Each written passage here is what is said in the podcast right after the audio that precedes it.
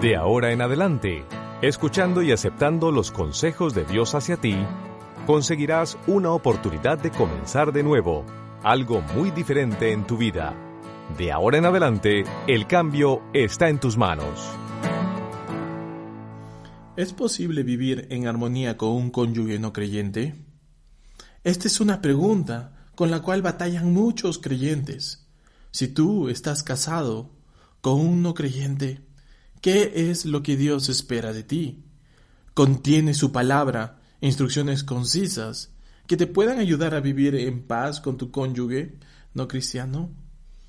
Al leer estas preguntas, quiero que puedas pedirle a Dios que te abra el corazón y que te dé la disposición necesaria para escuchar su consejo por medio de su palabra. Por ello, la primera cosa que es necesario que recuerdes es que no debes buscar una salida. Esta fue la razón por la cual Pablo le instruye claramente a los cristianos casados con no cristianos que no se divorcien. En 1 Corintios del 7 al 12 dice así, si algún hermano tiene una esposa que no es creyente y ella consiente en vivir con él, que no se divorcie de ella. Y si una mujer tiene un esposo que no es creyente y él consiente en vivir con ella, que no se divorcie de él. Debemos entender que no fue una casualidad, sino el diseño de Dios que tú fueras salvo estando casado con tu cónyuge. Si tu pareja no creyente está dispuesta a vivir contigo, puedes estar seguro de que Dios está realizando su plan en tu vida por medio de él o ella. Pablo confortó a la iglesia de Éfesos diciéndole que Dios los salvó y que él quería llevar a cabo su labor a través de ellos.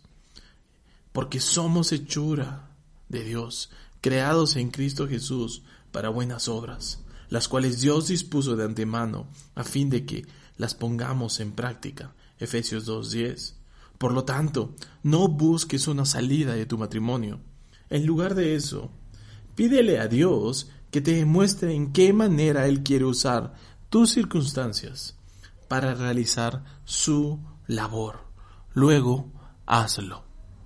Recuerda el por qué estás casado. ¿Por qué permitiría Dios que te convirtieras al cristianismo estando casado con uno creyente? La escritura provee la respuesta a esa pregunta.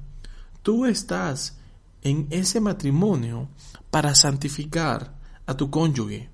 Eso es lo que declaró Pablo en 1 Corintios 7:14, porque el esposo no creyente ha sido santificado por la unión con su esposa y la esposa no creyente ha sido santificada por la unión con su esposo creyente. Si así no fuere, sus creyentes serían impuros, mientras que de hecho son santos. Entonces, ¿qué significa santificar a tu cónyuge? Primero te diré lo que no significa. Santificar a tu pareja no quiere decir que tú automáticamente harás salvo a tu cónyuge o a tus hijos al continuar en el matrimonio este es un malentendido del significado de la santificación. Pero también no podemos ver otro consejo sobre esto. Entonces recordemos, primero no busques una salida. Segundo, presta atención a tu conducta. Un error que muchos cristianos cometen es el de enfocarse solo en sus palabras y no en su conducta. ¿Eres tu ejemplo que Dios quiere que seas? ¿Modelas la manera que un creyente debe amar? ¿La manera que un creyente se debe relacionar con otros? ¿La manera que un creyente debe caminar en su fe y vida práctica? Mateo 5, 13 al 16, Jesús nos muestra que, cuál debe ser nuestra conducta. Dice el texto, tú debes ser sal y luz en tu hogar. Tu comportamiento afectará a toda tu familia. Tal vez no notes un cambio de inmediato, pero te garantizo que tú los estás santificando con tu vida. Recuerda, tu familia está observando cómo respondes a los triunfos y a las dificultades en tu vida. Siendo así, debes ser de buen testimonio. Santifica a aquellos que a tu alrededor con tu conducta. Pedro aconsejó a las esposas creyentes que hicieran eso. En 1 Pedro 3 del 1 al 2.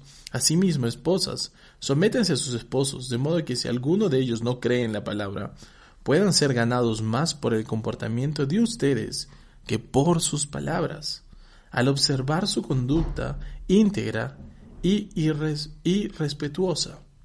Aún más, Pablo recordó a la iglesia de Corintio que ellos eran una epístola viviente, conocida y leída por todos. Tu vida podría ser la única Biblia que tu cónyuge y tus hijos leerán. Por lo tanto, esfuérzate por demostrar una conducta digna del Evangelio. Tercero, comparte tu fe. Llegará el momento en que tendrás que compartir tu fe. Cuando Jesús habló que somos sal y luz en la tierra, eso significa que somos la sal que preserva este mundo y que da luz a las tinieblas. Tu cónyuge observa una actitud o un comportamiento que muestra la obra de Dios en tu vida. Es por ello que nuestro testimonio y nuestra fe es la mejor fuente del Evangelio. Somos libros abiertos. Por último, ora. La oración es tu arma más grande y poderosa en la batalla para salvaguardar tu matrimonio. Santiago dice que la oración eficaz del justo puede mucho. Los cristianos casados con incrédulos necesitarán orar para que el poder del Espíritu Santo les permita profesar a Cristo y vivir a la luz de la presencia de Dios.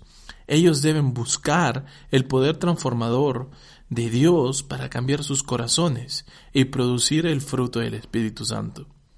Una esposa cristiana está obligada a tener un corazón dócil, aún hacia su esposo incrédulo, y ella necesitará permanecer junto a Dios y confiar en que su gracia le permitirá hacerlo así. Los cristianos, por último, no fueron hechos para vivir vidas solitarias. Ellos necesitan encontrar apoyo de fuentes externas, tales como la iglesia y a través de grupos de estudio. Estar casado con un incrédulo no altera la santidad de la relación, así que debe ser la prioridad de cada cristiano. Ora por, tu esposo, ora por, por tu esposa, sé de buen ejemplo. Permite que la luz de Cristo resplandezca como luminaria ante el mundo. No te desanimes si no observas resultados de inmediato. Recuerda que tu pareja debe responder de su propia voluntad a la redargudación y revelación de Dios. Tú simplemente cumples tu parte y le dejas todo lo demás a Él. Acércate y acuérdate de orar pidiendo fortaleza y valor para enfrentar el camino en el cual te encuentras en este momento. El consejo de David es esencial para tu resistencia. Salmos 27:14 nos dice, pon tu esperanza en el Señor, ten valor, cobra ánimo, Pon tu esperanza en el Señor. Muchas gracias por tu tiempo. Permítenos orar por ti y estar al tanto de tu decisión de cambio. Escribiéndonos a contacto iglesiaomega.com.